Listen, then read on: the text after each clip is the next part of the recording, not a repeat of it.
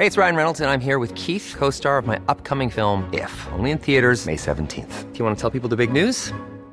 All right, I'll do. Sign up now and you'll get unlimited for $15 a month in six months of Paramount Plus Essential Plan on us. Mintmobile.com slash switch. Upfront payment of $45 equivalent to $15 per month. Unlimited over 40 gigabytes per month. Face lower speeds. Videos at 480p. Active Mint customers by 531.24 get six months of Paramount Plus Essential Plan. Auto renews after six months. Offer ends May 31st, 2024. Separate Paramount Plus registration required. Terms and conditions apply if rated PG.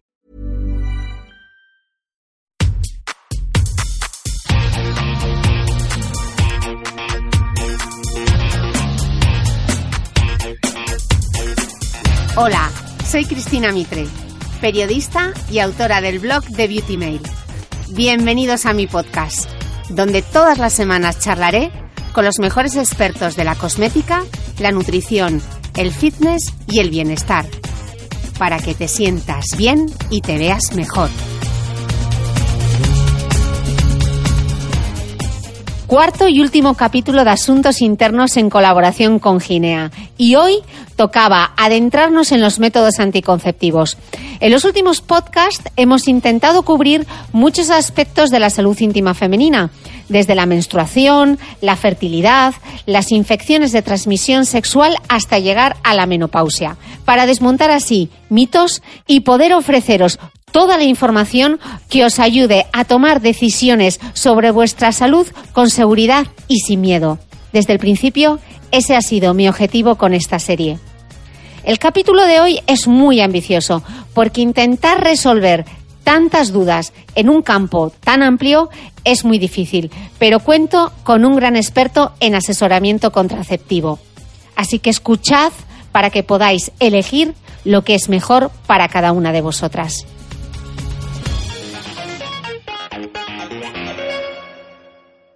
Bienvenidos todos a un nuevo capítulo del podcast, de nuevo en Barcelona. Me está gustando a mí esto mucho de, coger la maleta y venirme a Barcelona, pero es que tengo la suerte de tener hoy, conmigo al doctor Josep Perello. Él es ginecólogo adjunto del Hospital de la Santa Creu y Sant Pau en Barcelona. Es además experto en endometriosis. Hoy lo digo bien, que muchas veces digo endiometrosis, me tenéis que perdonar. Eh, ginecología endocrinológica y reproductiva. Y además es vicepresidente de la Junta Directiva de la Sociedad Catalana de Anticoncepción. Bueno, bienvenido, doctor. Qué ganas tenía de grabar este podcast. Muchas gracias, Cristina. Porque hoy vamos a hacer una masterclass, o sea, os vamos a contar todo y absolutamente todo lo que necesitáis saber sobre los métodos anticonceptivos, porque desafortunadamente, doctor, yo creo que hay muchos mitos alrededor de la anticoncepción y que desafortunadamente tienen muy buena salud y entonces hoy vamos a desmontar algunos mitos y sobre todo que sepáis exactamente cómo funciona un anticonceptivo, cuáles son todas las opciones que hay ahí afuera y que tengáis la información para poder decidir con, con seguridad. Yo la primera pregunta que le quería lanzar al doctor es, ¿en qué momento una mujer se debe plantear eh, tengo muchas eh, oyentes que tienen hijas adolescentes. ¿En qué momento deberíamos hablar con esa adolescente acerca de, los métodos anticonceptivos? Bueno, para responderte esta pregunta, creo que primero tendríamos que, hablar de datos. ¿no? La, encuesta SEC, la encuesta de la Sociedad Española de Contracepción, nos dice que la edad de inicio de las relaciones sexuales en nuestro país es de media sobre los 16 años. Entonces, esto no significa que a los 16 años empiecen, sino que pueden empezar antes. Mm. Y debemos tener en cuenta algo muy importante, y es que el adolescente es uh, un, una persona que siente cierta, uh, uh, diríamos, predisposición a tener acciones de riesgo. Mm. ¿Por qué? Porque infravalora esa exposición al riesgo y también infravalora su, su, capacidad reproductiva. ¿no? Entonces mantienen relaciones sexuales sin protección en muchas ocasiones. Y yo creo que es muy importante, y eso sería sobre todo función de la familia y del pediatra, pues hacer un asesoramiento contraceptivo a etapas iniciales ¿no? de la mm. vida en la adolescencia. Claro, porque no solo es embarazo, eh, son las enfermedades de transmisión sexual. Exacto que hay que prevenir y en el caso de la mujer todo el tema del virus del papiloma humano, eh, del VPH, etcétera, ¿no? Sí, pero no solo el virus del papiloma, que es al fin y al cabo una infección que no tiene por qué ser trascendente, que se van a infectar el 80% de las mujeres. Yo, mm, pues creo que es más importante intentar prevenir enfermedades más serias como un SIDA, ¿no? Mm. Como ah, una clamidia, un gonococo, que pueden dar problemas de dolor pélvico crónico o problemas de infertilidad. Mm. Y que ¿no? pueden en dar infertilidad a la larga, ¿no? Sí, yo Vale. creo que es importante, ¿no?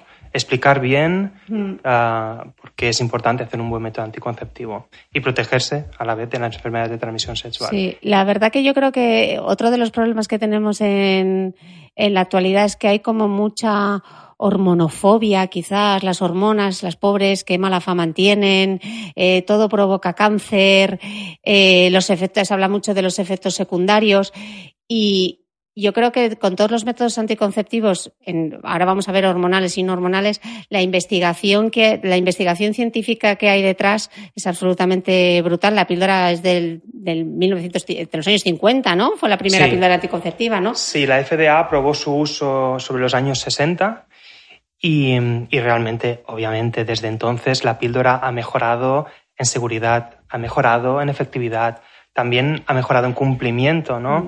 Porque ya no solo está como vía de administración la píldora, sino que veremos, ¿no? Supongo a lo largo de esta entrevista, de este diálogo, ¿no? Sí. Am, como hay otras vías, como puede ser la vaginal, ¿no? el Ujú. anillo vaginal o la vía transdérmica, el Mm. parche. Mm. Y también hemos mejorado en, en beneficios Mm. añadidos a la contracepción. ¿no? Yo siempre pues, pongo el ejemplo ¿no? en, eh, cuando le explico a, a una usuaria los métodos anticonceptivos y explico los beneficios añadidos, pues le enseño mi móvil y le digo que, para qué sirve el móvil, ¿no? Y no solo sirve para comunicarse. Hoy en Mm. día no es ese teléfono que tenemos en mente que solo servía para llamar a tus amigos, familiares, etcétera, Mm. sino que tiene muchas aplicaciones que permite ¿no? Mm. tener una variedad de, de acciones en un mismo dispositivo, ¿no? Pues lo mismo con la píldora. La píldora permite pues muchos beneficios además de la anticoncepción. Mm.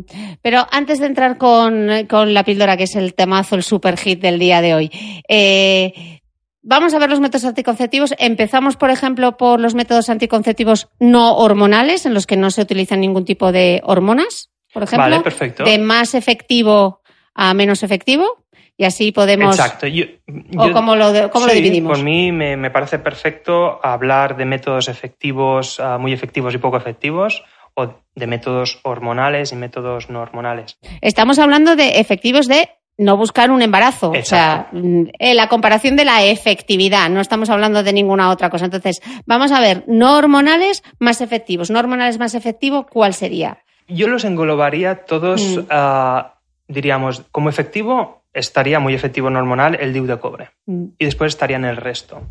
El resto que serían, seguramente el siguiente más efectivo sería el preservativo masculino y el seguido del femenino, seguido después de diafragma, capuchón y luego pues los métodos ah, naturales. mm.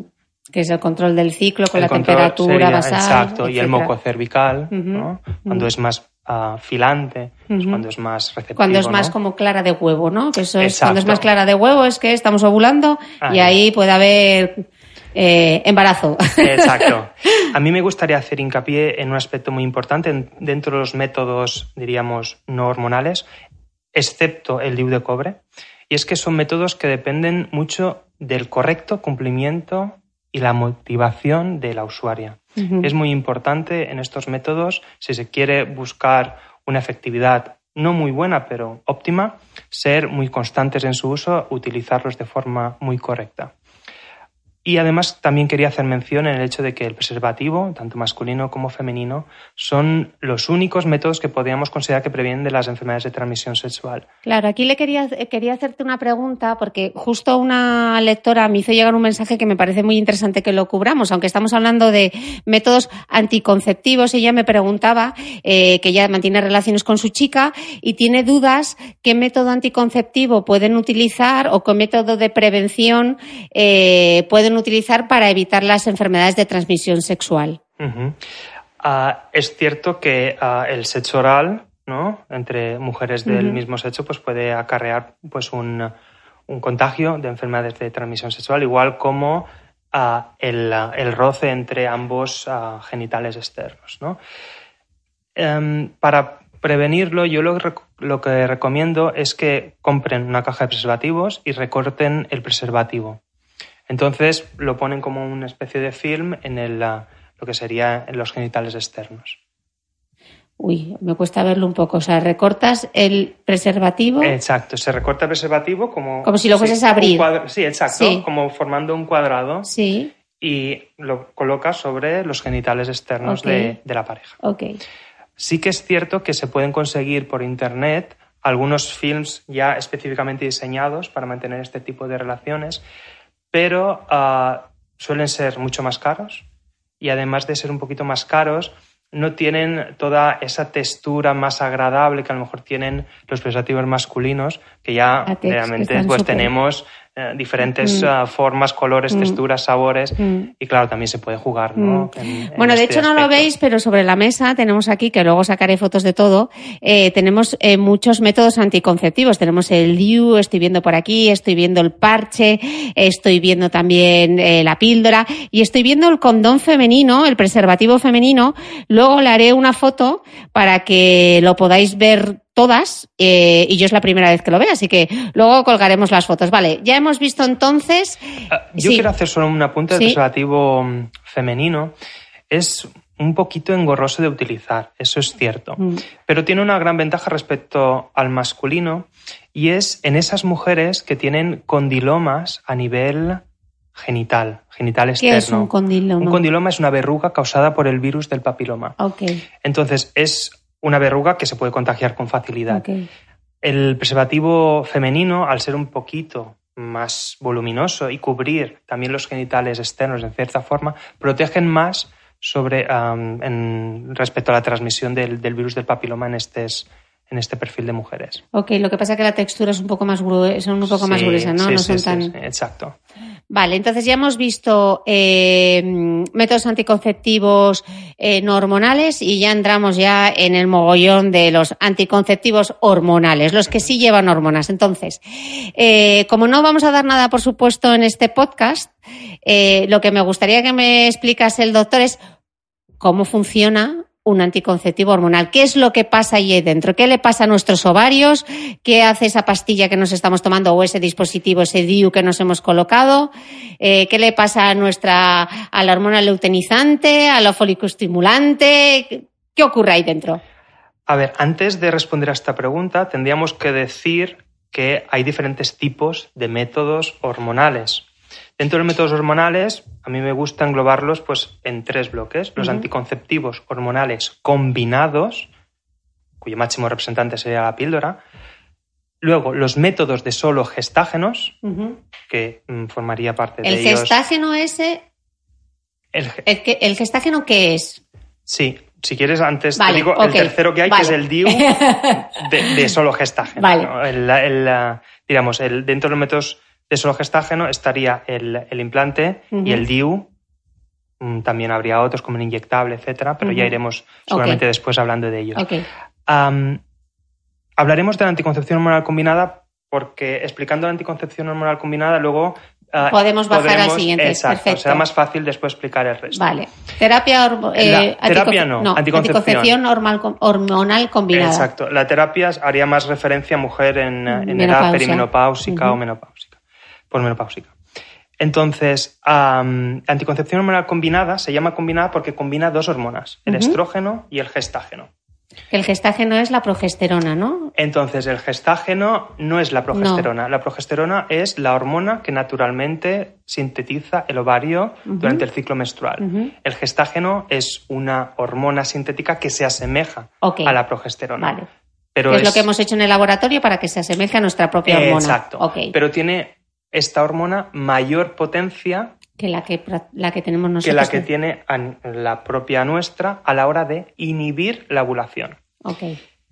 El estrógeno, por su parte, lo que hace es ah, garantizar el correcto control del, del ciclo menstrual. Y la progesterona es que el que tiene la acción anticonceptiva.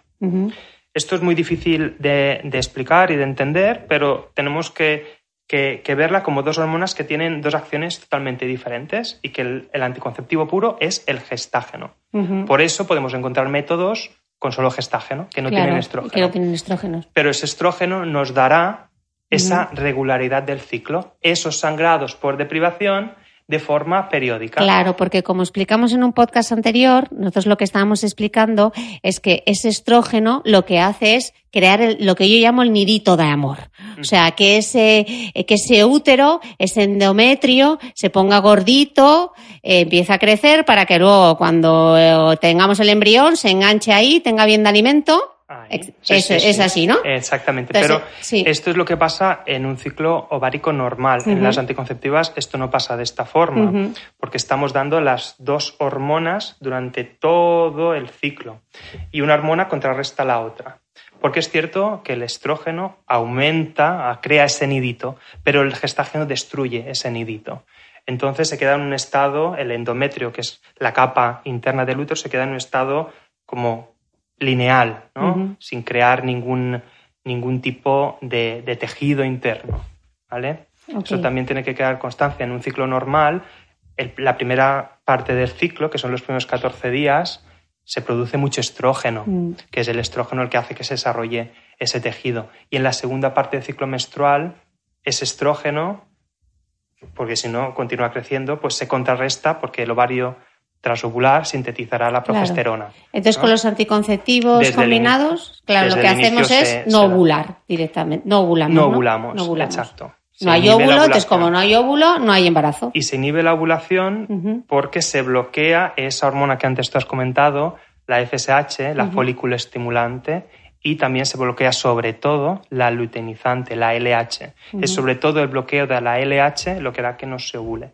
Además, también hay otras acciones del anticonceptivo que hacen que sea realmente ah, anticonceptivo, que sería que espesa el moco cervical. Eso también, sí. Espesa el moco cervical y hace que el espermatozoide, cuando pasa por el cuello de la matriz, que es el, diríamos, la estructura anatómica que separa vagina de útero, pues el espermatozoide cuando entra por el cervix, el cuello, pues tiene un ambiente hostil y pierde su capacidad de fecundar al, óvulo. ¿no? Además, también se disminuye la movilidad de, las, ah, de unos pelitos que hay en las trompas, que es el sitio donde se tiene que fecundar el óvulo. Y además también el, endometrio, como te he dicho, no crece, no se crea ese nidito de amor. Y eso hace que tampoco, aunque es al doctor, le, al doctor le ha gustado mi nidito de amor. ya veo yo que el nidito de amor se lo va a contar a las pacientes. vale, entonces, esta parte nos queda súper clara cómo funciona eh, el anticonceptivo. Luego, más adelante enteraremos a explicar lo de la regla, no regla, si es natural, si no es natural, eh, tenerla, no tenerla, etcétera, que es un sangrado por deprivación y estas cosas así un poco técnicas. Eh, hemos visto que esos son los combinados, los que tienen los estrógenos y que eso me lo tengo apuntado y el progestágeno. El que cómo me cuesta ese palabra. Vale, y los que y los que progestágeno significa progesta, a favor de la gestación. Es la progesterona. claro, yo me lío porque digo progesterona. Claro. Y me cuesta decir la otra palabra. La progesterona sería el gestágeno por excelencia, ¿no? Y los demás, pues, son anticonceptivos porque lo que os he dicho, ¿no? Porque tienen mayor acción, más, mayor potencia, ¿no? Vale, entonces explicada ya esa parte de, cómo funcionan, eh, ¿Cómo, elegimos entonces? Porque hay veces que tomamos eh, un anticonceptivo que es eh, sol combinado o a veces tomamos un anticonceptivo que lo único que tiene son pro, progestágenos. Me está costando la misma vida. ¿Cómo elegimos? ¿El combinado o bueno, por qué? Para, empezar, yo lo que creo es que al final de toda esta entrevista me gustaría decir una frase que ahora la adelanto, y es que nosotros lo que hacemos ah, no es elegir por la usuaria, nosotros explicamos todos los métodos anticonceptivos y la usuaria, una vez informada, es ella quien elige el método. Nosotros ah, le explicamos todos los métodos con sus pros y contras y a la hora de explicar los métodos de solo gestágeno, realmente le tenemos que explicar la verdad y es que el control del ciclo con estos métodos es pésimo. Al no tener ese estrógeno, la mujer va a tener pérdidas inesperadas. O puede ser que no, pero hasta el 60% de casos es cierto que van a tener, si utilizan la mini píldora, algún spotting que se llama alguna mm. pérdida hemática en un momento que ellas pues mm, no lo esperaban, ¿no? Y es muy probable que entre en lo que se llama amenorrea, es decir, que no tengan la regla, utilizando ese método solo gestágeno. Se utiliza un método solo gestágeno, sobre todo en mujeres que no quieren utilizar estrógeno y en mujeres que tienen contraindicación para utilizar el estrógeno. El estrógeno, como he dicho, pues asegura ese correcto control del ciclo menstrual, pero a su vez es el responsable de la mayoría de efectos secundarios, tanto leves como más graves, ¿no? de la píldora. Si eliminamos ese estrógeno, hacemos que la píldora sea más segura, pero es cierto, en medio tenemos diríamos, ese, ese hándicap, ese contratiempo de mm. esa irregularidad del ciclo. Pero es cierto que las píldoras de solo gestágeno mm, no aumentan el riesgo trombótico. Ah, en mujeres que, por ejemplo, tienen factores de riesgo cardiovascular importantes, como puede ser la hipertensión, como puede ser una migraña con aura. El, gestágeno solo es un, anticonceptivo seguro, no aumenta el riesgo de tener un accidente de cerebrovascular, un ictus o un infarto o una trombosis. Hechos que son, en usuarios de anticoncepción humana combinada, cosas muy raras, son episodios muy raros, efectos secundarios extremadamente rarísimos. Pero bueno, tenemos que tener en consideración que si aparecen factores de riesgo es más frecuente ¿no? tener un, un, episodio de estas características. Entonces tenemos que minimizar siempre el riesgo. Ok. Y... y también en mujeres en periodo de lactancia es donde más se utiliza la píldora solo gestágeno. Porque el estrógeno se ha relacionado con una disminución de la producción de la leche y de la calidad de la leche por parte de la madre que, que, da de mamar a sus hijos. Ok, ¿y qué, qué productos en concreto llevan solo gestágeno? Está la píldora, está ah, el implante contraceptivo que se coloca. El subdérmico, ¿no? Exacto. Que yo no conozco a una única persona en mi círculo cercano que lo lleva, el subdérmico. Se utiliza, ¿eh? Sí, sí, sí, sí, se utiliza y sobre todo en gente joven es un método que, que, cada vez pues tiene más, más demanda. Le llaman el chip algunas. El chip. Pero no tiene nada de chip, es una barrita, ¿no? Muy pequeñita y, que se coloca en la parte superior del, del, del, antebrazo. Vale, entonces con gestágenos teníamos el chip prodigioso, teníamos la píldora tenemos el inyectable, que este sí que está muy en desuso en nuestro medio, mm. se utiliza mucho sobre todo en países de Latinoamérica y en países ah, africanos. De hecho, si lo tenemos en cuenta, sería el método anticonceptivo más utilizado en el mundo, porque en África se utiliza muchísimo el, acetato de progesterona no inyectable, sino subcutáneo, pero que aquí en, sí. Yo he oído que menores de 25 años eh, no está recomendado, además. Porque... A ver, antes, porque mm, no es, en menores de 25 años, en etapa adolescente, mm. cuando se adquiere el pico máximo de, masa ósea, este mm. anticonceptivo podría hacer que no tengas tanto calcio en los huesos como, como tendrías si no lo utilizaras. Y no se utiliza ni en adolescentes ni tampoco en mujeres cercanas a la menopausia, porque nunca van a recuperar ese hueso que a lo mejor este anticonceptivo les hace mm. perder. De hecho, es el único, ah, el único anticonceptivo que se asocia con una pérdida de la masa ósea, con una pérdida de, mm, por decirlo de alguna forma, del calcio del hueso. ¿no? Vale, y entonces, vale, ya hemos visto. Y tenemos, por último, el, el hormonal. Ah, que este es el DIU hormonal, exacto, que es también un método que de cada vez adquiere más, más fama entre las usuarias. Que supongo que después hablaremos de ello. Eh, bueno, entonces hablamos del DIU después y pasamos a, la combinada, ¿no? Sí, ¿no? Pues estamos, si quieres, ¿no? Porque el DIU es un, es un, mundo y aparte. Hablemos de, la combinada. Venga, la combinada.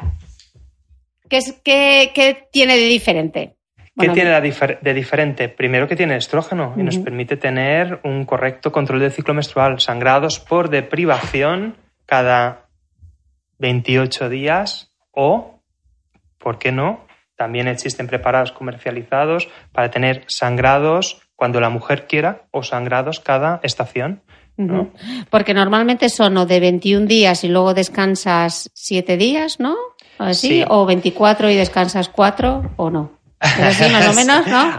Sí, mira, eh, existe la, pauta clásica, la que salió en los años 60, era una pauta de 21 días de píldora eh, combinada, de principio activo, y 7 días de descanso.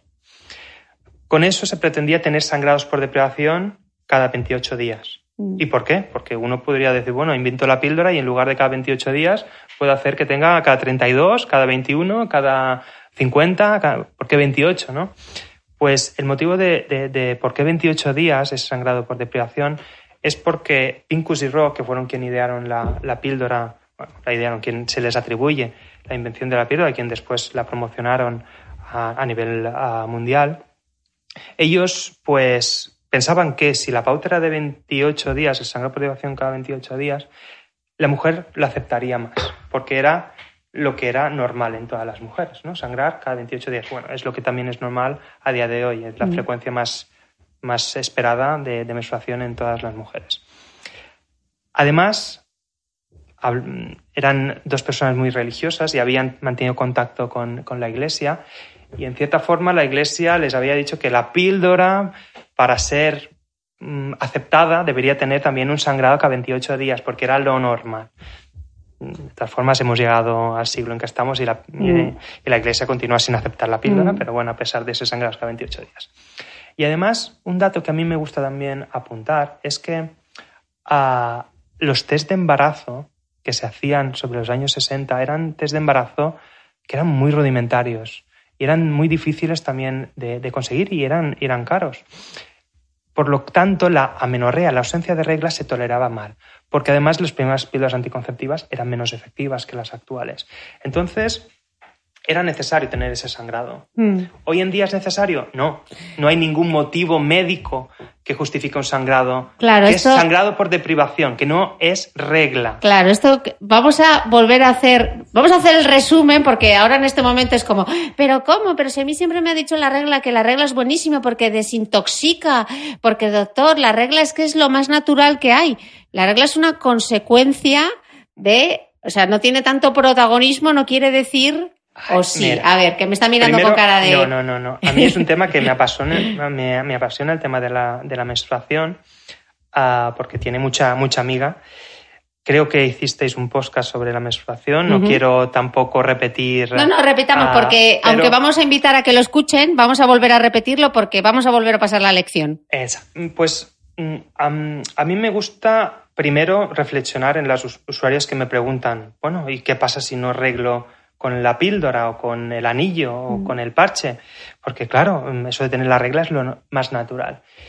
Y bueno, mm, eso yo discrepo en que tener la regla sea natural. Porque a, mí, cuando mm, leo trabajos de, una antropóloga que es Beverly, Beverly Strassman, que tiene trabajos preciosos sobre la menstruación, pero hay uno que ah, creo que vale la pena mencionar.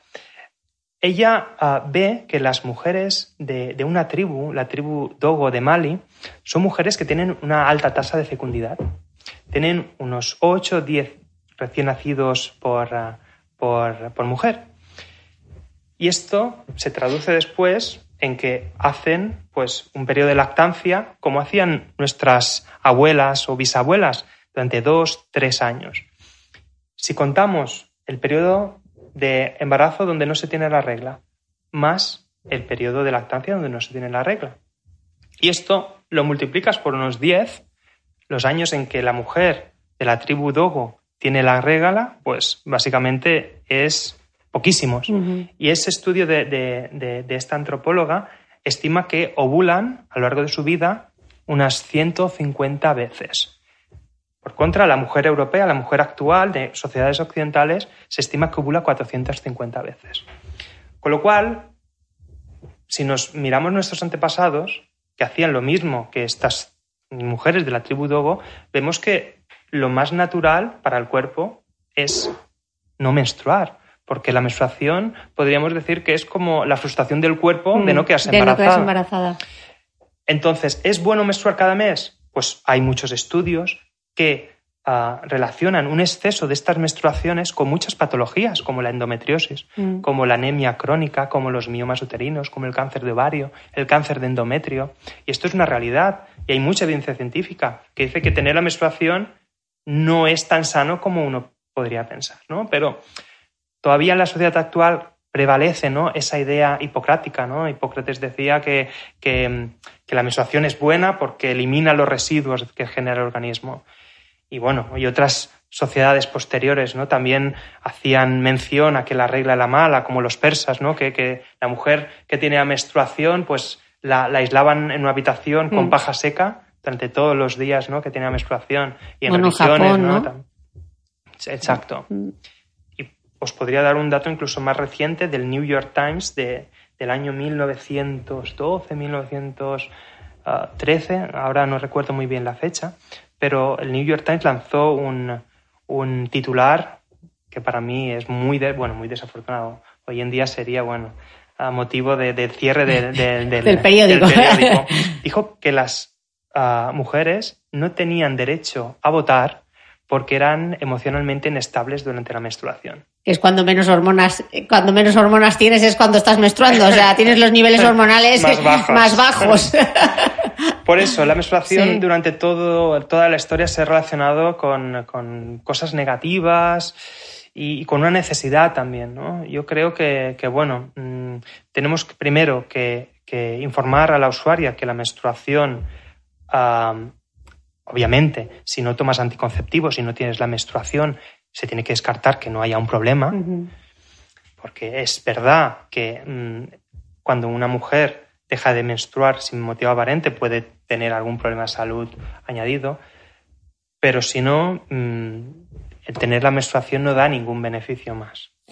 Y en usuarias de anticoncepción no es la regla lo que se entiende, sino es un sangrado por deprivación. Claro, eso es lo que tendríamos que explicar, que realmente no es una regla, regla, es una regla de mentirijillas, porque como tienes los estrógenos, ¿no? Con las píldoras combinadas, pues ese estrógeno que tienes es el que está formando un poco el endometrio, o sea, esa capa del lo forma poquito, porque como te he dicho antes, los niveles de las dos hormonas en la combinada siempre hay la misma mm. dosis en cada pastilla durante esos 21 días y mm. una hormona contrarresta la otra. Mm y al contrarrestarla hace que el endometrio no crezca, pero esos siete días de descanso lo que se hace es que descienden esos niveles de, la píldora. Obviamente, tú cuando tomas un medicamento hay niveles en sangre de esa hormona y cuando tú dejas de tomarlo bajan de golpe los niveles y es ese descenso de los niveles de estrógeno y gestágeno los que crean ese sangrado. O sea que perfectamente podríamos estar toda nuestra vida sin tener la regla, tomando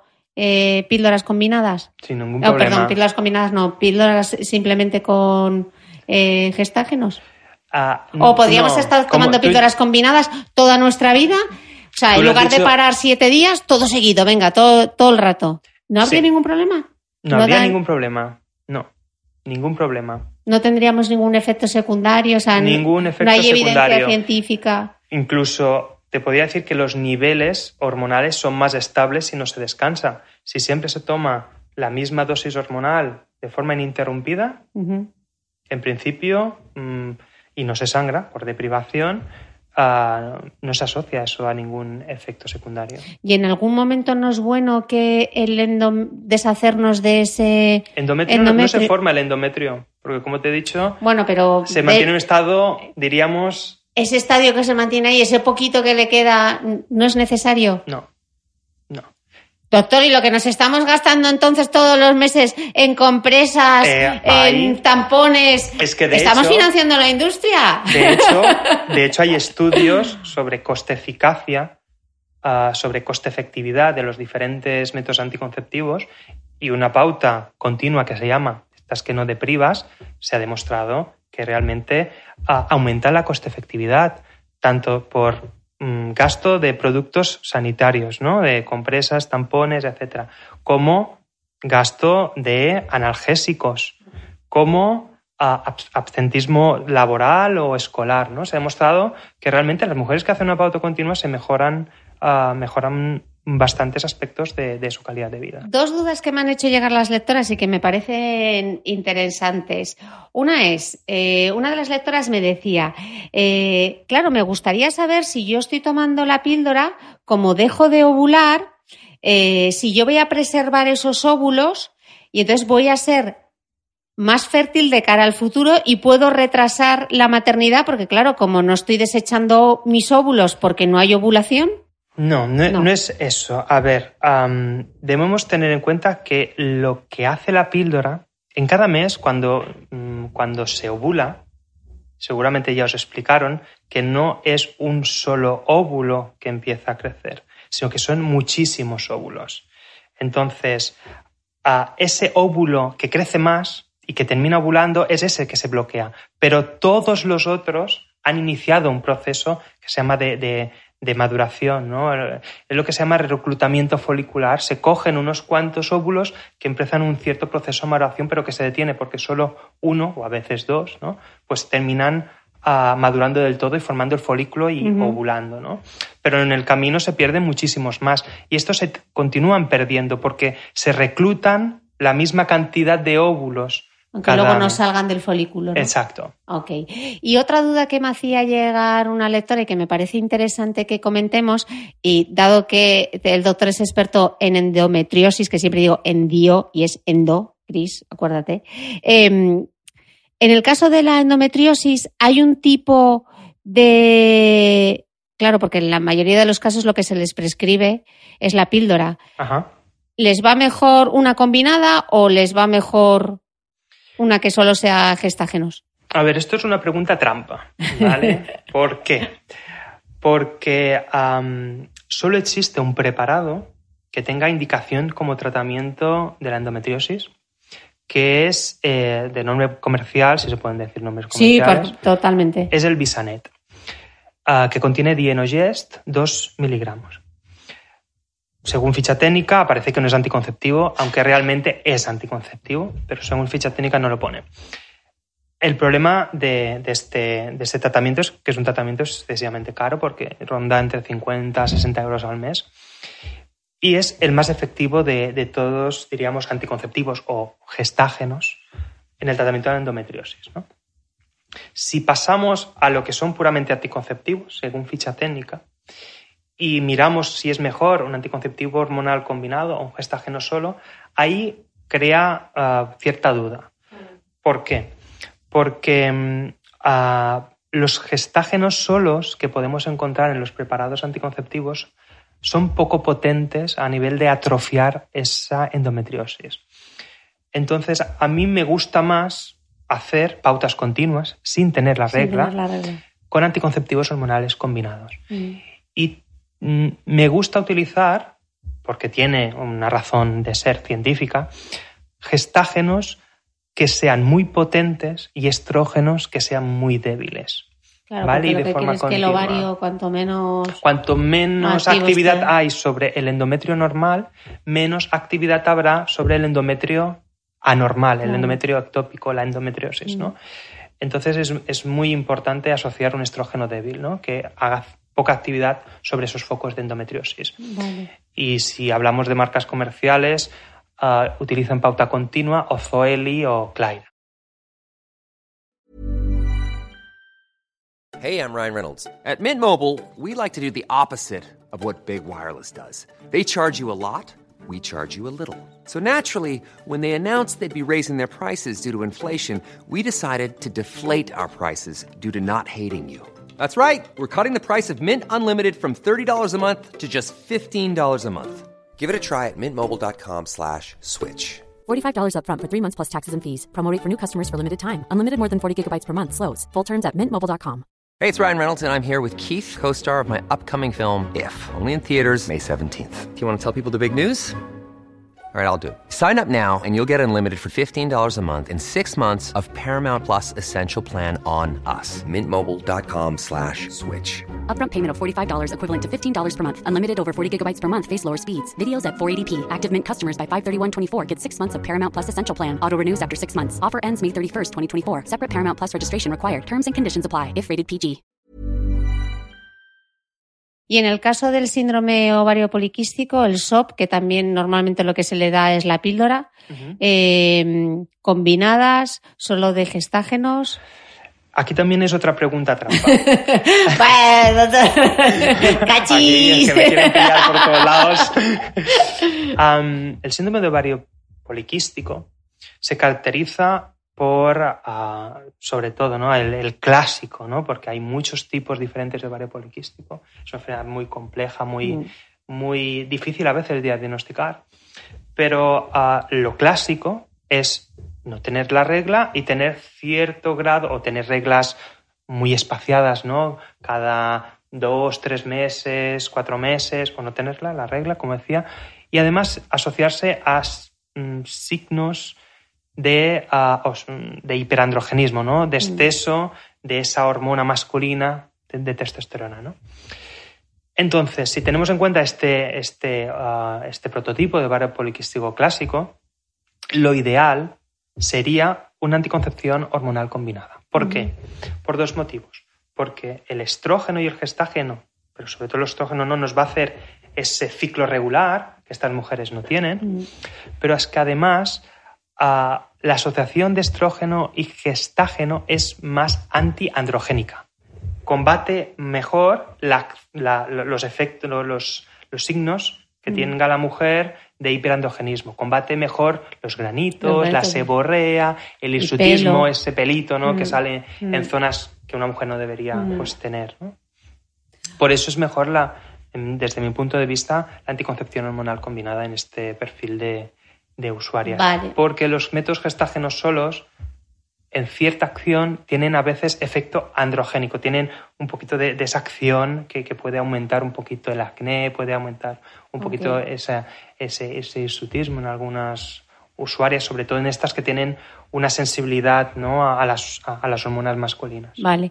Eh, dudas resueltas. Yo tengo aquí, claro, estoy viendo aquí el anillo vaginal, que yo no había visto un anillo vaginal en mi vida. ¿El anillo vaginal qué, qué tiene? ¿O ¿Qué tiene y cómo funciona? Hablamos todo el rato de píldora y hablamos todo el rato de píldora porque las uh, usuarias, las mujeres, tienen en su, en su cabeza metida la palabra píldora, hormonal, pero hay dos vías más de administración de la anticoncepción hormonal combinada y sería el anillo y el parche. Ah, el, anillo nos permite tener ah, una menor tasa de, olvido. Se coloca el anillo a nivel vaginal. Es como un cilindro y se coloca dentro.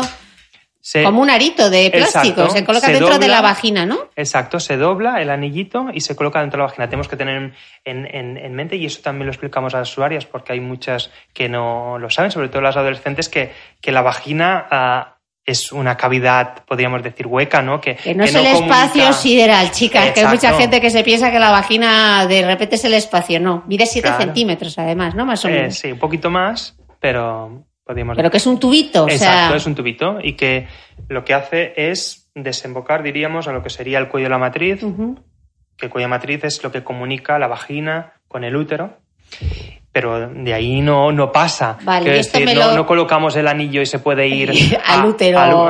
ni al útero, ni, ni dentro de la barriga, ni en ningún sitio. Igual como un tampach, el tampach se queda ahí, ¿no? Y entonces esto nos lo colocamos y tiene hormonas, es combinado, ¿no? Exacto, tiene, hormona estrógeno y hormona gestágeno. Entonces se coloca en el interior ah, de la vagina durante tres semanas durante esos 21 días que decíamos. o sea, igual que las, igual que las píldoras. Y se descansa 7 días, se retira durante 7 días. O sea, hay que sacarlo de la vagina. exacto. Y luego te vuelves a poner uno nuevo. Y en, cuando ya has hecho los 7 días de descanso, al octavo día te colocas uno nuevo. Vale, yo tengo dos dudas con esto. ¿Qué pasa en las relaciones sexuales? Porque si está dentro de la vagina, el espacio es limitado. Se puede retirar durante tres, cuatro horitas, no pasa nada si se retira, si molestara. Pero hay un estudio, que es un estudio muy curioso, donde usuarias del, del, anillo no comunican a su pareja que lo están usando y mantienen relaciones sexuales. Pues más de 90-95% de esos hombres no notó el, el anillo. Es, es, un método que realmente se nota poco, ¿no? Y las mujeres no suelen tampoco notar que ahí tienen un cuerpo extraño, ¿no? Porque la sensibilidad de la vagina en su tercio más interno, donde queda el, eh, colocado el anillo, pues es menor, ¿no? Que en su tercio más, más externo. Claro, y luego como te lo tienes que sacar, da igual para cuando te venga el sangrado por deprivación, da igual si te colocas una copa o te coloca, porque ya te lo tienes que sacar antes, ¿no? Sí, pero igualmente. Si te lo dejas, tampoco pasa nada. No, pasa absolutamente nada, ¿no? Te puedes utilizar también tampones, puedes utilizar también si tienes una candidiasis, ¿no? una infección por hongos, si tienes que utilizar óvulos, se pueden utilizar sin ningún problema, no pierde la efectividad. Ok, y luego tenemos aquí encima de la mesa, luego os voy a sacar fotos de todo para que lo veáis, porque me parece de lo más curioso. Luego está el parche transdérmico. Que también es un combinado, ¿no? De las es un combinado. El parche se coloca ah, en la parte superior de la espalda. Se puede colocar lo que pasa también. que se ve esto, ¿no? Sí, la verdad que en, nuestro medio no es un método que se haya aceptado mucho. ¿no? la verdad que no, porque somos un país, supongo, de mucho sol, de, mucho y se ve. y sí que se ve un poquito. Pero bueno, sí que es cierto que en países como por ejemplo Brasil, donde hay más destape que en España, se utiliza muchísimo. Ok. Eh, ¿Qué nos queda? Ah, nos queda el temazo. no, nos queda? y, no, lo del parche se coloca ah. semanalmente, ah, semanalmente, tres semanas, que serían esos 21 días, y se descansan siete días. Vale, o sea, funciona como la igual, funcionan los cominas, funcionan igual. Todos funcionan similares. Vale. También lo que quiero mencionar con la píldora es que estamos hablando de pautas de 21-7, pero también existen pautas 24-4 y 26 a 26-2. Vale. pero que se eh, tienen sangrados también cada 28 días. ¿eh? Igual, se tiene igual. Ok, y ahora tengo encima de la mesa eh, que yo la había visto en fotos, pero nunca lo había visto así en, real, eh, el DIU. ¿Qué es un DIU? ¿Es combinado, no combinado? ¿Qué, tiene el DIU de especial? A ver, DIUs hay de dos tipos, hormonales y de cobre. Sí. Entonces, es muy importante explicar a la mujer que cuando se utiliza un DIU de cobre, las reglas pues pueden aumentar de cantidad y pueden también de duración y también puede aumentar el dolor menstrual. Con el DIU hormonal, las reglas tienen tendencia a ser de menor cantidad, tienen tendencia a ser más cortas y tienen tendencia a ser menos dolorosas. Pero también tenemos que considerar que ah, el cobre, aparte de estas alteraciones del patrón eh, de sangrado menstrual, no provoca otros efectos secundarios. En cambio, al administrar hormonas tenemos que tener también en consideración que puede haber efectos secundarios a la hormona que estemos ah, administrando, ¿no? que en todos los dios es la misma. Claro, yo, a ver, para quien no ha es visto un método de solo gestágeno. Claro, ok, para quien no lo ha visto nunca, esto lo coloca el ginecólogo, lo introduce por el interior de la vagina, esto sí que pasa el orificio del cuello del útero, ¿no? Exacto, tiene un aplicador. Tiene un aplicador y luego por debajo te saldrían, o sea, te si te metes el dedo en la vagina, tocarías como los dos hilitos que quedan como colgando, ¿no? Exacto. Ah, como tú bien dices, ah, se pueden palpar esos hilitos y es más, se tiene que instruir a, a la mujer a que lo haga de forma periódica, aunque realmente las tasas de expulsión con los DIUs actuales son muy bajas y es una práctica que tampoco es muy mm, sumamente recomendable ¿no? realizar esa autoinspección mensual. Antes sí, porque los DIUs más antiguos pues tenían más efectos secundarios, uno de ellos eran las mayores tasas de expulsión, y entonces sí que se aconsejaba palpar esos hilos de forma Lo veo súper pequeño, yo pensé que era enorme el DIU, y es, enano. Os voy a sacar una foto porque estoy alucinada, es súper pequeño. Sí, tenemos, de, todas formas, hay ah, dos tamaños de DIUs. Hay más, pero podríamos resumirlo con dos tamaños. Justo aquí tú tienes el, el DIU Quilena, es un DIU ah, relativamente reciente, comercializado aquí en nuestro país a principios de este año, finales del pasado, entre diciembre y enero. Ah, y es un DIU que es de un tamaño pequeño, apto para mujeres que no han, no han tenido hijos. Ah, porque esto, es, esto, es, esto era uno de los mitos que yo quería preguntar, porque a mí siempre me habían dicho, no, como tú no has tenido hijos, eh, no deberías ponerte un DIU. Esto es totalmente, Está superado. Esto es totalmente falso. Pero este falso mito viene también del siglo pasado, cuando hubo en, eh, Estados Unidos una compañía que lanzó un DIU, también había otros, otros DIUs similares, que esos DIUs tenían unos hilos diferentes a los DIUs actuales que favorecían el paso de, de las bacterias que puede haber en la vagina al interior del útero y causaba lo que se llama una enfermedad pélvica inflamatoria, una infección del útero, de las trompas, de los ovarios, y esto podía provocar pues mm, una infertilidad, ¿no? También dolor crónico, etc. Entonces, estos DIUs obviamente tenían un defecto de fabricación, un defecto de, diseño, podríamos decir. Son muy diferentes a los DIUs actuales. Los filamentos que tienen monofilamentos no permiten esa progresión de los gérmenes. Hay muchísimos estudios donde se ve que no hay un aumento de las enfermedades pélvicas inflamatorias en usuarias de dispositivos intrauterinos. Y es cierto que lo único que se tiene que hacer es que mujeres que puedan tener una predisposición a tener una, una infección asintomática como la clamidia o gonococo a nivel del cuello de matriz, antes se tiene que hacer un cultivo, o una determinación, perdón, de esos microorganismos para ver que no lo tenga antes de colocarlo, porque con el insertor tú puedes arrastrarlos arriba. Al interior. Pero que eso, sobre todo en mujeres ah, jóvenes, adolescentes, se, tiene, se tendría que hacer antes de colocar un ¿Y la citología se puede hacer eh, perfectamente con un DIU, aunque tengas luego los hilitos? O sea, no hay sin ningún, problema. Sin ningún problema. Ok. Se puede hacer una citología, no altera el resultado de la citología. Vale, y hemos visto que el DIU solo tiene gestágenos, o sea, no es un combinado. pero la acción del DIU es local, no es sistémica. ¿Qué significa eso? La dosis de gestágeno que tiene un DIU no tiene que ver con la dosis que tiene un anticonceptivo hormonal combinado o un método de gestágeno solo que podemos administrar de forma oral o en forma de, la, varilla subdérmica. ¿no?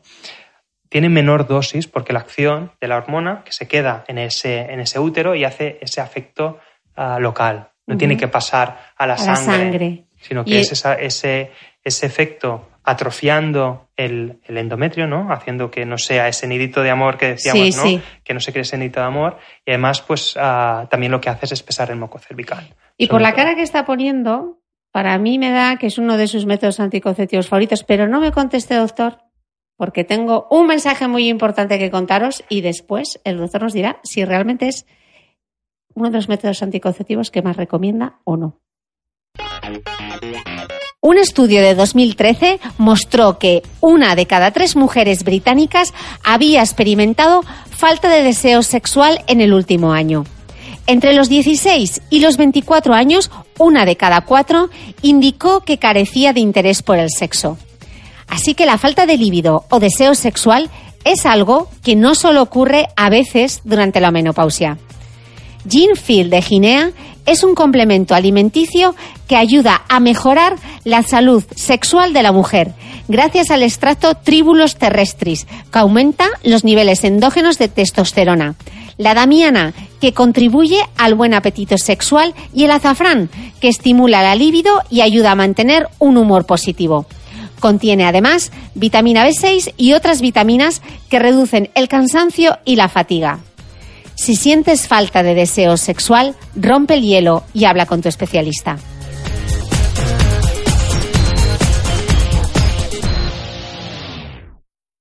Este es de tus favoritos porque te veo que te gusta un poco. El... A ver, yo no tengo métodos favoritos porque como te he dicho antes, yo explico las ventajas y desventajas de todos los métodos y es la usuaria quien elige. ¿no? Mm. Pero es cierto que a veces tienes que ser algo proactivo a la hora de hacer el asesoramiento contraceptivo. Ah, el dispositivo intrauterino tiene un cumplimiento que es, diríamos, óptimo. Porque ah, al colocar el, el, DIU, la usuaria mm, nunca va a hacer un mal uso de él. Es decir, el efecto anticonceptivo. No hay horror humano, como puede haber con la píldora o como puede haber con un preservativo. Exacto. Entonces, esto, asociado al hecho de que ya de por sí esa hormona en ese ambiente uterino es altamente efectivo para, evitar un embarazo, pues hace que sea un método recomendable en mujeres que son muy olvidadizas o que han tenido una interrupción voluntaria del embarazo. Mm. Y es sobre todo en esas mujeres jóvenes que han tenido una interrupción voluntaria del embarazo donde se tendría que utilizar un método que se llama LARC. LARC viene del inglés, el Long Acting Reversible Contraception, que vienen a ser los métodos de larga de larga duración, ¿no? métodos que su uso, como el, DIU, va de los 3 a los 5 años, o como el implante, que también es un LARC, porque su mm. uso es de 3 años. Y su uso, pues, su correcto uso no depende ¿no? de la usuaria, como decíamos. Claro, lo, único que estábamos viendo que, por ejemplo, con el DIU, eh, no sabemos muy bien cuándo nos va a venir esa regla o igual no nos viene. Igual hay sangrado regular o sangrado irregular o no hay sangrado. Exacto. Si utilizamos un DIU de cobre, mm, la regularidad de la regla se mantendrá. Lo único que puede variar, y no en todas las mujeres, es la, duración, la cantidad y el dolor, como decíamos antes. Pero es cierto que si se utiliza un DIU hormonal, hay tendencia a disminuir el volumen de, de la pérdida menstrual y en algunas mujeres incluso desaparece. Eh, esa menstruación. en función de la mayor dosis hormonal del, dispositivo intrauterino, a mayor dosis, mayor probabilidad de que la mujer entre en amenorrea, en ausencia de la menstruación. Hay tres DIUs hormonales, el uh, Quilena y Mirena, y como los he dicho, por orden de menor a mayor dosis uh, hormonal. Con Jaides las tasas de monorrea al año están en torno al 12%, las tasas de monorrea con quilena rondan el 18. Es que, se nos quita la regla para, que para, hacer el inciso. Y ah, en el caso de ah, Mirena, en torno al 25%. Pero también es cierto que el cuerpo, el útero, se tiene que acostumbrar a ese ambiente hormonal. Y es muy frecuente durante los tres primeros meses tener sangrados inesperados, porque no deja de ser un método de solo gestágeno. Sí, y luego además ¿es más doloroso o realmente hay que darle una oportunidad? Porque yo por lo que he leído es más dolor. La colocación, y yo no, no te voy a engañar, puede resultar molesta y en algunas mujeres puede resultar dolorosa. Pero es cierto que suele ser un dolor limitado en el tiempo. Es muy raro esas mujeres que se marean a causa del dolor o tienen un dolor que perdura más allá de los tres, cuatro mm. minutos nosotros habitualmente ponemos muchos DIUs y las mujeres se van a trabajar o a, hacer su, vida normal después de la colocación. Pero es cierto que en algunas mujeres puede resultar algo doloroso. ¿Cuál es el, eh, mito que, en consulta mm, más cuesta tumbar? ¿O la duda que todas esas mujeres tienen y que no sabemos muy bien por qué está tan arraigado? Yo diría que ah, el tema de la anticoncepción hormonal y el riesgo de cáncer. Yo mm. creo que ese es sin duda el mito que debemos desterrar mm, consulta tras consulta tras consulta y aún así se van de la consulta pensando, bueno, me ha dicho esto, pero los anticonceptivos provocan cáncer. Y eso es algo con el que se tiene que lidiar uno, pues casi diariamente. Pues entremos en los miedos, mitos y dudas y, empecemos por el cáncer. ¿Provocan cáncer eh, los, los, anticonceptivos hormonales? A ver, a, mí me, gusta, me gustaría citar un trabajo de, de Hannah Ford. Ah, es un, un estudio en el cual se valora durante más de 30 años usuarias que han utilizado anticonceptivos hormonales combinados Mm, especialmente la píldora, durante estos 30 años o más en un montón de mujeres y se concluye diciendo que las mujeres que toman la píldora viven más que las mujeres que no la toman. Pues que encima viven más y viven mejor, ¿no? Porque eh, es una realidad que en la píldora suele aumentar la calidad de vida de las mujeres. En algunas no, porque mm, debemos considerar que hay algunas usuarias donde la píldora pues les va a dar algún efecto secundario que las limite en algunos de sus aspectos de su vida. Bueno, estamos pero en general, la píldora, pero ¿valdrían los combinados, por ejemplo, el, anillo? tanto el anillo como el parche. Sí, los combinados. Cuando yo hablo de la píldora combinada, pues también ah, me hago extensión al anillo y, el, al parche.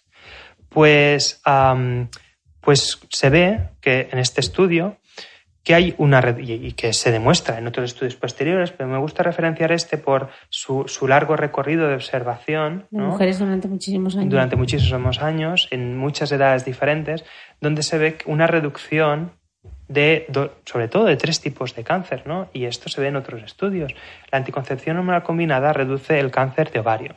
La anticoncepción hormonal combinada reduce el cáncer de endometrio. Y la anticoncepción hormonal combinada reduce el cáncer de recto del intestino grueso. Ah, y esto es una evidencia científica alta y reduce el riesgo no solo en la población general, sino que reduce el riesgo en mujeres que tienen mutaciones genéticas que predisponen a tener ese cáncer, ¿no? Mujeres ah, con, exacto, con un BRCA1, BRCA2 van que tendrán, por los, por los oyentes que no sepan que esa es una mutación genética que predispone al cáncer de ovario, también al cáncer de mama. Post eh, sobre mi experiencia personal con el test genético de BRCA1 y BRCA2 en el blog, así que echad un Ah, ojo. Pues Ahí lo puedes ver todo, ahí lo tienes súper informado. ya veo que, que están informadísimas. Están ¿eh? súper informadas, vamos. Ah, pues, pues en estas mujeres también se observa una reducción del, del riesgo de, de- de cáncer, ¿no? Entonces yo voy a hacer un poco de Pero- abogado del diablo. Pero tenemos que tener en consideración que el anticonceptivo hormonal combinado puede aumentar el riesgo de cáncer de cervix. Y es dudoso, aunque la evidencia mm, actual diría que no hay relación, pero es dudoso si aumenta el riesgo de cáncer de mama. Ahí te iba a, re- Vale. ahí iba a lanzar un poco la pregunta, por el tema de los estrógenos. Pues sí, ¿No? si quieres lanzarme la pregunta o Eh, yo continúo. no, bueno, que la pregunta era, normalmente en, el cáncer de mama, que tan involucrados están los estrógenos en esos cánceres que son hormonodependientes, si nosotros estamos tomando una píldora que lo que tiene es estrógenos, que es precisamente eh, la hormona que está relacionada con el cáncer de mama, mm, claro, la, gente sospecha. Es, es lógico que se sospeche, pero ¿qué dice la evidencia científica? Mm, La, evidencia científica es contradictoria, porque podemos encontrar estudios que señalan que hay una asociación como estudios que señalan que no hay ningún tipo de asociación. El año pasado salió un artículo un tanto alarmante porque sí que decía que los anticonceptivos hormonales actuales podían aumentar el riesgo de cáncer de mama. Un artículo publicado en una revista, ah, diríamos, de, mucho, de mucho rigor científico y de mucho prestigio. Pero es un artículo que tiene muchos defectos en cuanto al diseño del estudio. Habla de anticonceptivos actuales e incluye anticonceptivos que realmente a día de hoy no, no se utilizan, ¿no? y los resultados son totalmente discrepantes en- dentro del mismo artículo. Hay bastante discrepancia en cuanto a resultados, porque un mismo anticonceptivo con una dosis aumenta riesgo, pero el mismo anticonceptivo con un poquito más de dosis, pues el efecto es neutral. No, no es un, un artículo que realmente si se, eh, si se ah, analiza de forma científica, pues pueda ah, darnos ¿no? unas conclusiones firmes. Con lo cual yo me quedo con el hecho de que un anticonceptivo, mm, cuando algo en medicina es tan discrepante que unos artículos hablan que sí, otros que no, es que realmente la asociación, al fin y al cabo, es neutra o si hay una asociación es mínima y es clínicamente irrelevante.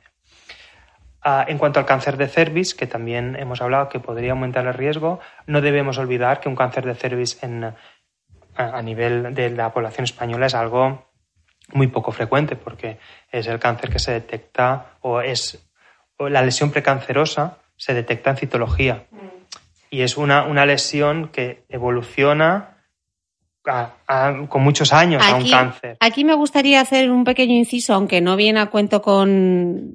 Recientemente, en, en el podcast anterior, estuvimos hablando sobre el virus del papiloma humano, todo el tema de las citologías, ahora las, las guías clínicas lo que dicen es hacer la citología cada tres, cinco años, y había quien en mis redes sociales se echaba las manos a la cabeza y es, esto es la sanidad pública que lo que quiere es recortar. Expliquemos por qué realmente eh, la citología eh, no pasa nada porque nos la hagamos cada tres o cada cinco años, porque cuanto que, que nos dé positivo el VPH no quiere decir que vayamos a desarrollar de aquí en seis meses, ¿no, doctor? Un Exacto, cáncer un de cuerpo.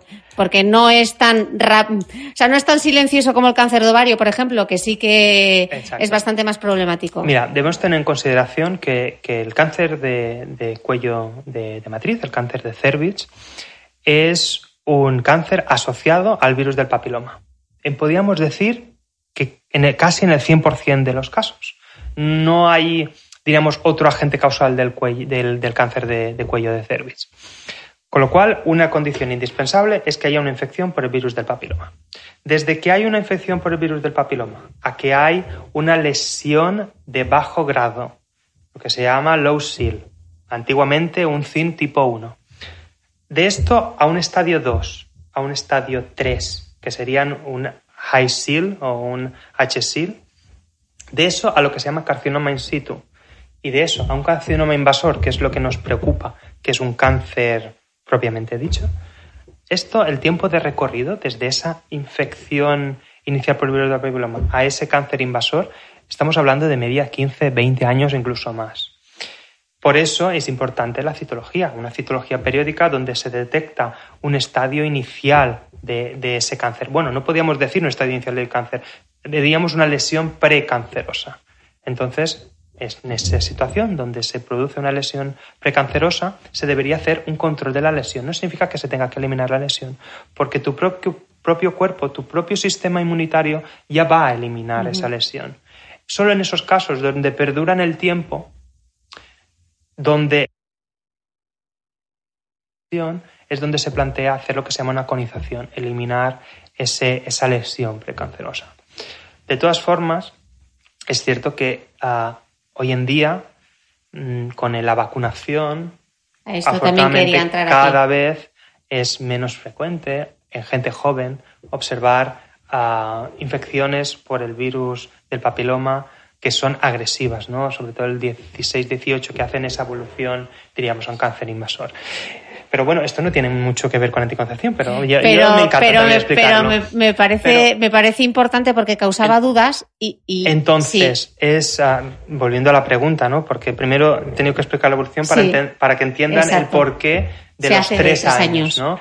Significa que uh, si evoluciona en, a 20 años, ¿no? La, la lesión, no pasa nada por hacer el control cada tres años. Al contrario, eso nos evitará uh, ver infecciones por el virus que tu cuerpo se la eliminaría sola y que nos causaría una alarma, nos causaría ansiedad, porque, uff, yo me, he infectado por el virus del papiloma, me, lo ha dicho la citología porque me la hago cada seis meses.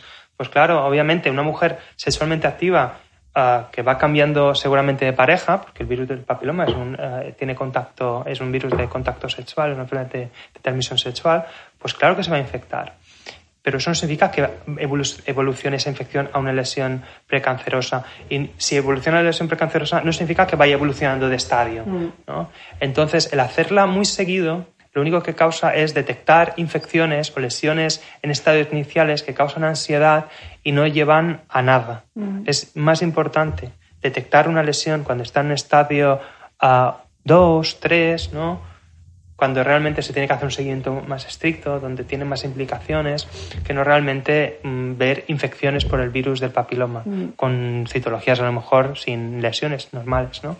Por eso es importante espaciar las citologías. Y otra duda que me parece interesante aclarar, porque yo creía que este debate estaba completamente mm, solucionado ya, que no saldría a la palestra y salió el otro día también en Instagram. Eh, varias, varias eh, oyentes de este podcast me preguntaban que tienen hijas adolescentes y estaban dudando si vacunar o no del VPH.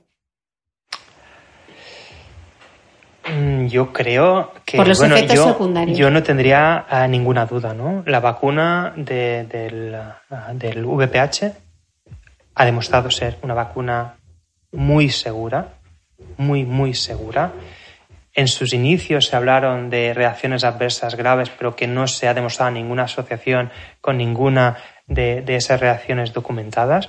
Y además, a día de hoy disponemos de, la vacuna no navalente de Gardasil 9, que nos, proporciona una mayor protección ah, frente al virus del papiloma. Se vacuna mm, respecto a nueve serotipos diferentes, con lo cual se aumenta la efectividad a la hora de reducir ese riesgo de, cáncer, ¿no? de, cuello de cervix.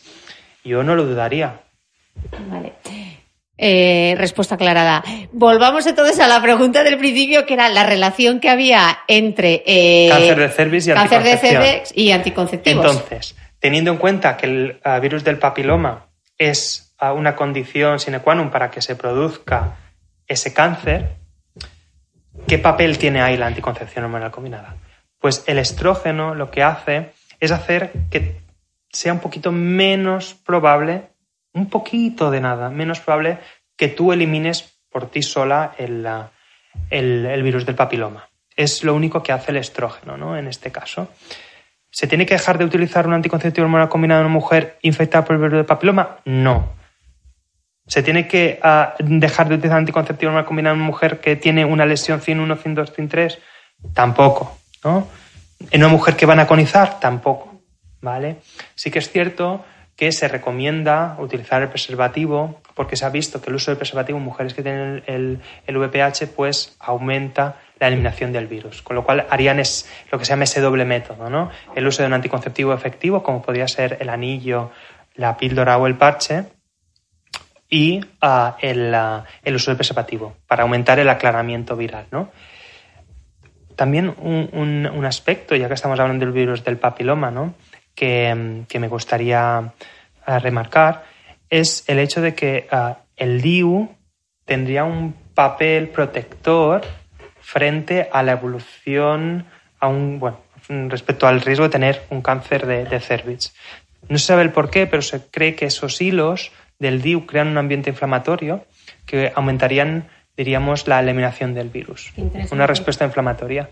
Eh, otra duda habitual y motivo por el que muchas mujeres no quieren utilizar eh, anticonceptivos hormonales es, es que engordo. Sí, sí, esto es una consulta bastante frecuente también. A la píldora yo les digo, mira lo pequeñita que es, ¿cómo te va a engordar eso? O sea, eso no tiene, no tiene sustancia. Uh, hay muchos, mucha evidencia científica que dice que la píldora no engorda, pero uh, yo soy consciente que es cierto que algunas usuarias después de iniciar el anticonceptivo acuden al cabo de unos meses y me comentan, escucha, uh, me he engordado yo les explico que la píldora mm, es cierto que de por sí no tiene por qué ah, provocarte un aumento de peso. Sí que es cierto que en algunas mujeres puede aumentar un poquito la retención de líquido, pero eso no podemos considerar un aumento de peso. Ah, lo que sí que puede pasar es que hay mujeres que cuando utilizan un anticonceptivo hormonal pueden tener cierta sensación de, de como uh, ¿cómo diría yo?, como de ansiedad, ¿no? Les puede provocar un poquito más de, de, compulsión a la hora de comer y comer un poquito más desorganizado, ¿no? Porque eh, puede alterar su estado de ánimo, raro que altere su estado de ánimo, pero en forma, mmm, diríamos, uh, no grave, puede realmente pues, modificar ese estado y crear un poquito de ansiedad y eso conlleva a comer pues más porquerías, ¿no? Y eso conlleva pues aumenta de peso. Pero por sí la píldora no, no engorda. Y como estamos hablando del estado de ánimo, ¿qué pasa con la libido? Porque yo he leído que, que la libido sí se puede ver afectada por los estrógenos, ¿o no? También podía referenciar muchos estudios donde, donde, donde realmente la asociación es neutra, ¿no? Cuando realmente miramos de forma individual, también es cierto, hay mujeres que a lo mejor son susceptibles a las hormonas y pueden experimentar una disminución de la libido. Pero la libido es algo muy complejo, no depende solo de una hormona que te puedas tomar, ¿no? Sino la, la libido en la mujer, no en el hombre, es tan compleja que depende de factores físicos, biológicos, psicológicos, cómo estás con tu pareja. Mm. Hay mujeres que inician la píldora y la liberación sexual que tienen y la, y la la ausencia ¿no? del miedo de quedarse embarazadas hacen que realmente tengan mayor disfrute de sus relaciones y aumente su libido. Y eso pasa. También es cierto que hay mujeres que pueden experimentar una disminución de ella, pero mm, diríamos que es de forma individual y en pocas mujeres. Vale, y el último efecto secundario ya, eh, que también tiene mala fama, el tema de la trombosis. Pues bueno, es, diríamos, el, el, efecto secundario que todos tememos, ¿no? A la hora de iniciar un anticonceptivo hormonal combinado. siempre la trombosis se asocia al uso de estrógeno. Cuando utilizamos métodos de solo gestágeno, no aumentamos el riesgo trombótico. Okay. Es el estrógeno quien provoca esa formación de coágulos ¿no? en la sangre, quien provoca ese aumento de riesgo de la, de la trombosis. Entonces, importante, un buen, un, un buen asesoramiento contraceptivo se debe de, uh, basar en una buena historia clínica tienes que preguntar primero por antecedentes personales, que no haya tenido la, la, la mujer un, un, evento trombótico ¿no? en, en, su, en su pasado, por antecedentes familiares, es muy importante, familiares de primer grado ¿no? que hayan tenido una trombosis en edades tempranas, es un factor de riesgo a considerar, y que haya factores de riesgo cardiovasculares, como pueden ser pues que tenga um, pues uh, colesterol, que, como hemos dicho antes, hipertensa, que tenga uh, migraña, que tenga, bueno, la migraña no aumentaría el riesgo de trombosis, aumentaría el riesgo de ictus, pero bueno, ciertos, ciertos factores de riesgo cardiovascular que tenemos que nosotros valorar en historia clínica para realmente valorar si es adecuado iniciar un anticonceptivo mal combinado. Mm. En caso de dudas, siempre es mejor utilizar un gestágeno solo. Ok. Em, pero tenemos que tener en cuenta una cosa que es, mm, yo creo que es básica, que a una mujer que utiliza anticonceptivo hormonal combinado, el riesgo de tener un, un evento trombótico es anecdótico. Y yo siempre pongo el ejemplo de que se tiene que valorar el riesgo como quien compra un boleto de lotería y el hecho que te toque es más o menos el mismo riesgo. Es decir, te compras un billete de lotería y seguramente no, no, te tocará el premio, ¿no? Pues es lo mismo. El riesgo de tener un evento trombótico en usuarias de anticoncepción hormonal combinado respecto a las no usuarias es aumentar el riesgo relativo en dos. Mm. Es decir, es muy poco probable que, que realmente te toque. Ok. Eh, es que es muy difícil. Seguramente no, tus oyentes no me han entendido muy bien esto de riesgo relativo. Absoluto, relativo, exacto. Lo, pondremos una nota aclaratoria para explicarlo. Aunque hay un libro buenísimo que os voy a recomendar donde ahí explica qué es eh, el riesgo absoluto, el riesgo relativo, también todo lo que estaba hablando el doctor sobre eh, los estudios. Un estudio aislado no quiere decir absolutamente nada. Cuando es importante que haya evidencia científica de primer nivel, etcétera. Pero mm, os haré una pequeña recomendación, pero yo no me quiero despedir. Eh, ya, hemos terminado. Eh, bueno, es que llevamos, doctor, una hora y once minutos aquí de charleta y nos ha quedado todavía cosas por cubrir muchas. Pero eh, está siendo tan interesante esta charla y yo estoy aprendiendo tanto y sé que vosotras estáis aprendiendo tanto que yo voy a invitar al doctor a volver de nuevo a este podcast, pero yo quiero que lo despida él. Entonces quiero que despida este podcast con un titular, doctor. Eh, vas a elegir el titular, algo que tú quisieses eh, que se quedasen las mujeres. Una idea. Ah, bueno. Yo creo que lo más importante es que la usuaria debe de estar correctamente informada para que elija de forma libre el método anticonceptivo que crea que más se adecua a sus necesidades, según su estilo de vida. Yo creo que ese debería ser el titular. Todos los métodos anticonceptivos son ah, seguros, todos los métodos anticonceptivos, dependiendo de, cada usuaria, pues pueden ser considerados cómodos y que yo no soy quien para decir cuál es mejor para ella, que son ellas quienes tienen que decidir. Porque si ellas se sienten ah, seguras con el método que han elegido, si es suya la elección, si es una decisión libre, seguramente ah, considerarán el método, lo verán desde un punto de vista más, mejor, ¿no? más óptimo. ¿no? Yo creo que es importante que, eso, que ellas se sientan como las que eligen, ¿no? que no sean en posición del, del médico, un capricho del médico el que, el que diga, pues tienes que utilizar este porque este es el que te va a ir mejor. O ah, que ellas mm, tengan una, una, decisión de utilizar uno cuando no han sido correctamente informadas de todos los demás, ¿no? Porque a veces cambia la decisión. Mm. Bueno, y muy bonito lo que dijo el doctor antes de que empezase esta entrevista. Él dice, está diciendo usuarias o dice mujeres, porque él dice que él no tiene pacientes, no atiende pacientes porque no estéis enfermas. Exacto. Es muy importante esta aclaración. Yo creo que la anticoncepción ah, se realiza a mujeres que realmente tienen enfermedades en algunos casos, pero la mayoría de ellas son mujeres sanas, ¿no? Y yo creo que se tiene que hablar de, usuarias, usuarios de anticoncepción o de mujeres, ¿no? En general, en lugar de pacientes. Pues muchas gracias, doctor, y muchas gracias a todas. Y espero vuestras dudas, riego, eh, ruegos y preguntas eh, el domingo que viene más y mejor. Gracias.